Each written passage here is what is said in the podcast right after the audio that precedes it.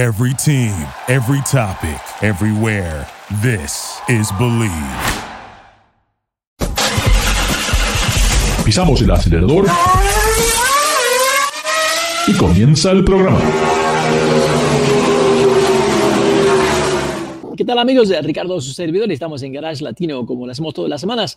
Eh, recuerden, aquí no hablamos de fútbol, no hablamos de béisbol, solamente con todo lo que ver, tiene que ver con el apasionante mundo sobre ruedas. Hoy tengo el placer de estar nuevamente con David Logi de Autos and Gear en YouTube y debo comentarle que tuve la, la gran oportunidad de asistir a un preview, de asistir eh, a un salón donde solamente eh, dejaban a muy pocas personas tener esta primicia de la nueva camioneta, que bueno, ya no es tanto primicia porque había un embargo, pero hasta ese momento teníamos que callarnos la boca, no decir nada, porque realmente lo que vimos eh, creo que es muy significante para, para Chevrolet. Y David, te comento que eh, tuve la oportunidad junto con Aaron Sánchez, ambos somos miembros de Hispanic Motor Press, para ir a ver esta, esta camioneta que si bien no es totalmente nueva de afuera, eh, lo más significante es el interior y me refiero nada más y nada menos que a la Silverado ZR2, modelo ah, que donde eh, además de toda la potencia que tiene el vehículo, tiene un toque que es para el off-road. Y si bien no es una Dodge TRX, está un poco más cerca de lo que es la Raptor. O una Raptor. Eh, motor 6.2 litros, 480 caballos de fuerza, 4, sistema 4x4. Eh, la camioneta viene con neumáticos de 33 pulgadas y una pulgada y media más de suspensión. Eh, amortiguadores eh, especiales, especialmente... Multimatic, ¿no? Multimatic. Con tres cámaras. Con, con, una- con un tanque de reserva para el gas enorme. Lamentablemente eso no se ve porque está debajo del vehículo. Eh, visualmente la parrilla es totalmente diferente, pero quiero volverlo al interior. El interior finalmente como que Chevrolet llega ¿eh? a... Mira, la palanca, el, el selector de la transmisión que ya es electrónico. Sí, sí, selector, el, eh, bueno, todo, todo él salió detrás del volante. Y claro, porque si teníamos la palanca detrás del volante iba a molestar al ver toda la pantalla esta que no solamente es grande, está muy bien posicionada y hay un montón de detalles. Más allá de este, que es una, un upgrade, ¿no? Un, un- un adelanto, Refresh. un refresh del tablero que es totalmente diferente, se ve ya que es un modelo 2020 del- de, este- de esta centuria. Eh, la textura de los asientos también me llamó mucho la atención, Un- una piel, cuero muy trabajada, que incluso les- le- lo que yo le dije es, ¿por qué este interior tan de lujo en un vehículo que es off-road? Porque no es- a mí me daría pena de realmente de ensuciar el interior. Pero la camioneta se ve muy, muy linda. Eh, incorpora la, la tapa de la caja trasera, es la tapa de la GMC, la cual se, se- se dobla, se pliega. Eh, los paragolpes todo de metal con, con paso.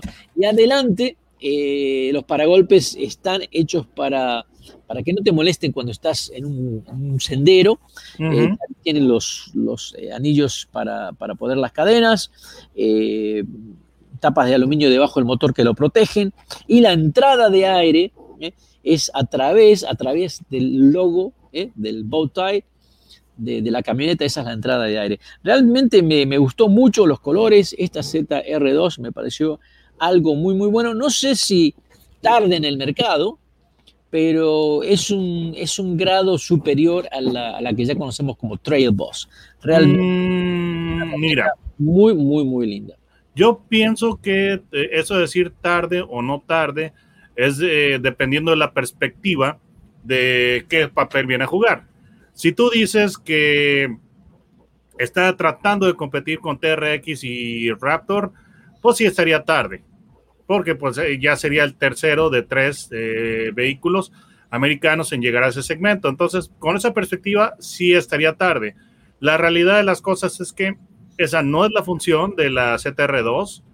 Entonces, eh, considerando que es un upgrade o que es la versión eh, off-road más capaz que ha habido la Silverado, yo Sí. pienso que no está tarde. Ahora, un dato muy interesante y pues ustedes, estimados, estimado público, ya deben saber que cuando eh, yo voy a hablar, eh, muchas veces voy a dar algunos datos curiosos del, mercado mexicano versus el, mercado de los Estados Unidos. Entonces, es muy chistoso que aquí en México la, la gama de pickups eh, grandes de Chevrolet no se llaman Silverado todas. Aquí en México, las pickups grandes de Silverado, de, Chevrolet, las, eh, se llaman Silverado para las versiones que son un poquito más utilitarias, más de trabajo, más básicas. Y resulta que las versiones de lujo y las más equipadas se llama Cheyenne. Es, se hace, o sea, creo que no se cambió de cuando realmente era la Cheyenne original.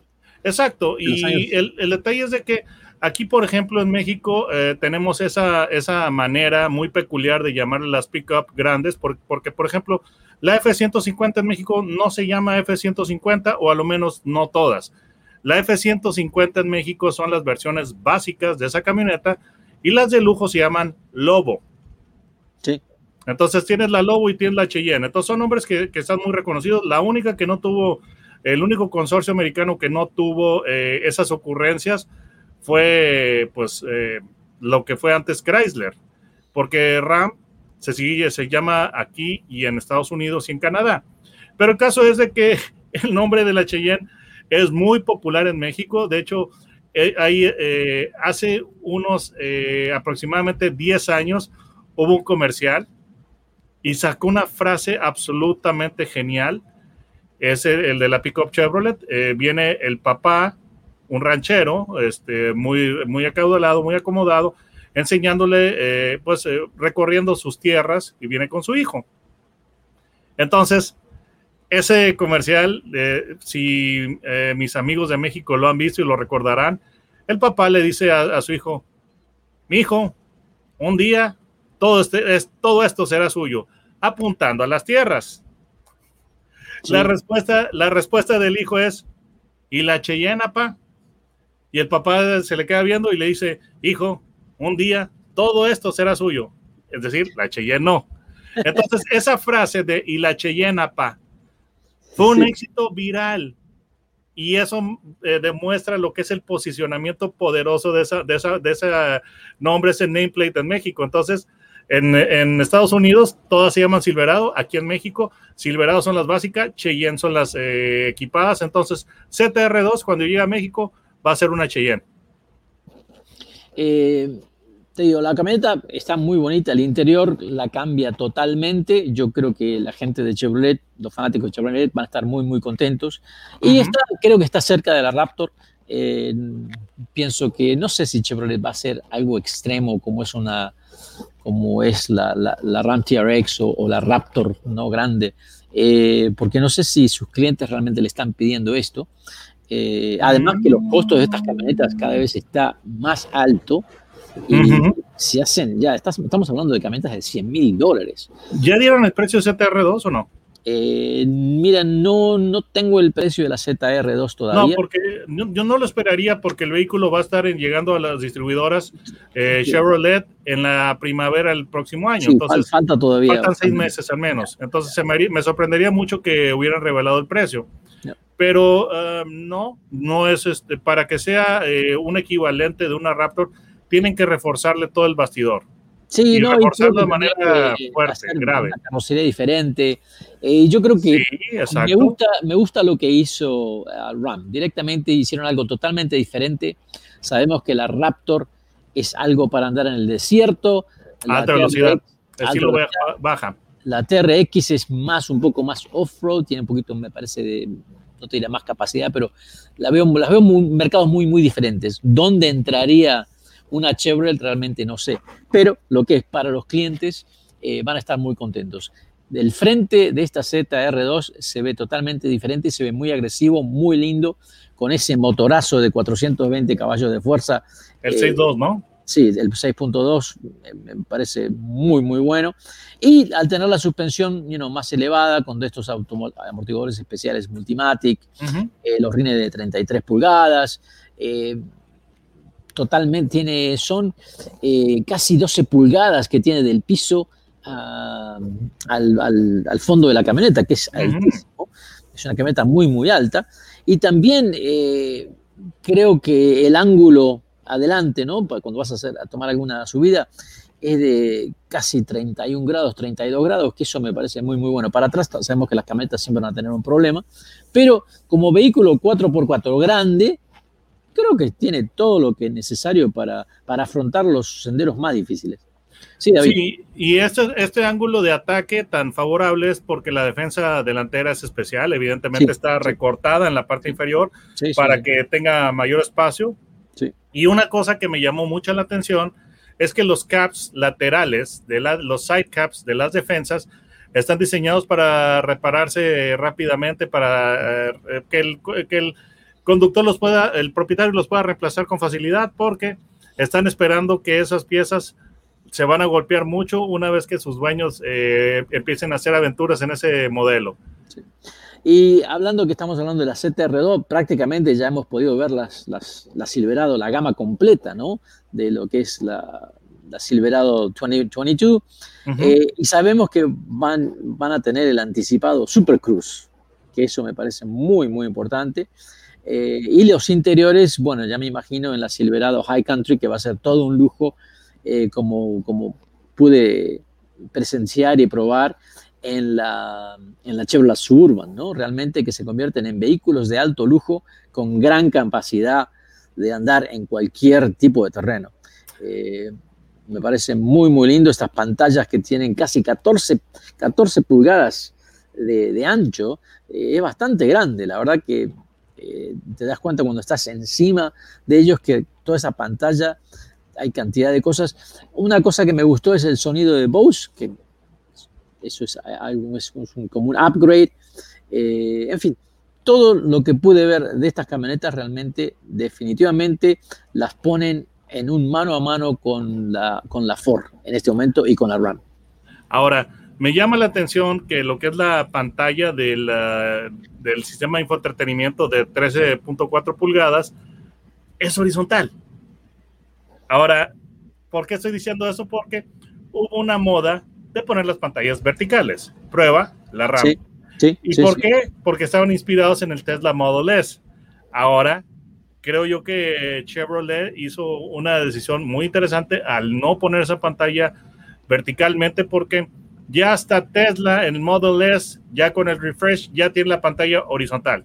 Bueno, pero David, lo que sucede es que al poner una pantalla tan grande en una manera vertical, eh, desde el punto de vista de ingeniería, hay que hacer cantidad de modificaciones porque ¿dónde pones todo lo demás? O sea, todos los controles, eh, de controles, ducto, todo lo que va detrás de esa pantalla, realmente se complica. Y eso por eso que me llama, la, me llama la atención. Bueno, de Tesla no me llama nada la atención porque se espera cualquier cosa que no la hayan pensado en detalle a largo plazo. Pero cuando RAM o, por ejemplo, Subaru, o allá hay varios vehículos que Volvo, eh, que tienen estas pantallas de esa manera, eh, te das cuenta que eliminan todos los switches y solamente la pantalla es lo único que te queda, lo único que queda lugar para poner. Y puede ser algo bueno, pero no tan bueno para todo el mundo, porque hay gente que tenga de 40 años para arriba, todavía como que necesitamos tener un switch. Mira, creo que te hace falta conducir autos chinos. Que por cierto, estimado público, en mi canal ya tengo, ya he conducido bastantes autos chinos y los van a ver en mi canal. Entonces, como que es una cosa que está volviéndose eh, muy popular en China, que quitan la gran mayoría de los interruptores físicos y lo dejan todo concentrado en la pantalla táctil, lo cual puede ser un problema si te falla la pantalla. Pero el caso es de que desde la perspectiva china, o sea, ya como que dices, bueno, como que, como que es normal. Yo no lo favorezco, a mí me gusta tener eh, controles físicos, pero vaya, eh, yo volviendo a lo que es la Silverado, a mí me agrada el hecho de que es una pantalla horizontal. Porque sinceramente, ¿quién de ustedes ha puesto su flat screen vertical? Todo, todo, todo el mundo que, que, está viendo el programa que tiene un flat screen, es un flat screen horizontal. Sí, sí, sí. Entonces, e, es lo, es lo más natural y me parece muy bien. Y el interior, pues, eh, eh, lo estuve viendo, otros upgrades, es la, la, instrumentación con ese cluster de 12 pulgadas vienen tarde a la fiesta los de GM porque F-150 ya lo tiene.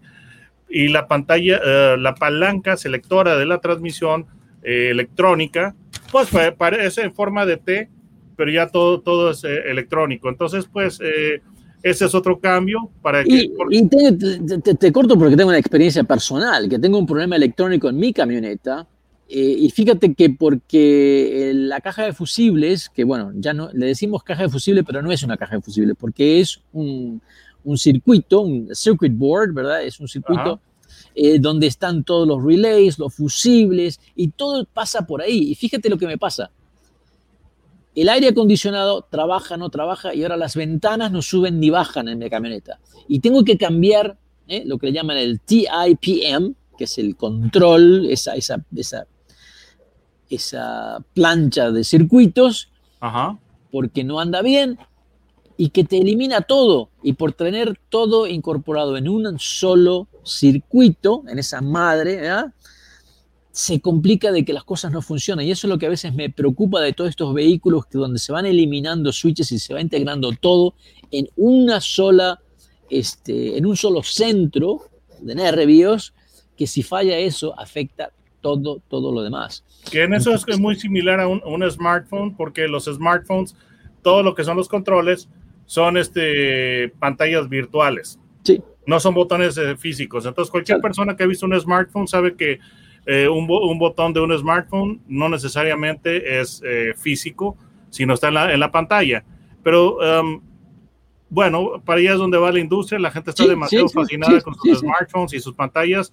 Eh, entonces, pues... Creo que, la... creo que la tecnología nos está sobrepasando y no nos estamos dando cuenta que en, pocos años más la tecnología va a tener un control absoluto. Yo creo que... Mm, se, viene, se, viene, se viene, se viene. Mira, yo pienso que smartphones, pero no, no necesariamente smart user. Ah, puede ser, porque el próximo paso ya, olvidémonos de los smartphones. Lo que viene es el de smart car. Creo que bueno, ya, ya, este, en términos existe, ya, ya, existe, en términos estrictos ya existía y creo que no fue un, eh, un éxito en los Estados Unidos el smart que también en México ya está, ya está fuera. Me refería a ese Smart, que creo que originalmente fue el Swatch. Ese auto era el Swatch, de los relojes Swatch. le podías cambiar, como le cambias al reloj, que le cambias las mallas de diferentes colores. Al, al, Smart original, el Swatch Car, que le cambiabas los paneles de las puertas para que tuvieras una visualmente otro vehículo, que fue súper inteligente, algo súper chic de mucha moda. Estamos con David Logi. ¿Cómo te encuentran en YouTube, David? Mi nombre. No pensé jamás que iba a decir que mi nombre es lo más sencillo, pero es irónico, pero sí, búsquenme por mi nombre, David Logi. Logi es con J, no es con G. Estamos en Garage Latino, como lo hacemos todas las semanas. Recuerden, díganle a sus amigos que pueden bajar los podcasts de Garage Latino a través de Spotify o Amazon Music. No se vayan, que ya regresamos. Gracias por participar con nosotros. Garage Latino sale al aire por la cadena nacional Believe Network. Visita la página garagelatino.com, dale un like a Facebook Garage Latino y envía tus comentarios. Garage Latino está disponible en iHeartRadio, TuneIn, Stitcher, iTunes, Luminary y por supuesto Spotify. Así que baja el podcast y compártelo con tus amigos. Hasta la próxima. Thank you for listening to Believe. You can show support to your host by subscribing to the show and giving us a five star rating on your preferred platform. Check us out at Believe.com and search for B L E A V on YouTube.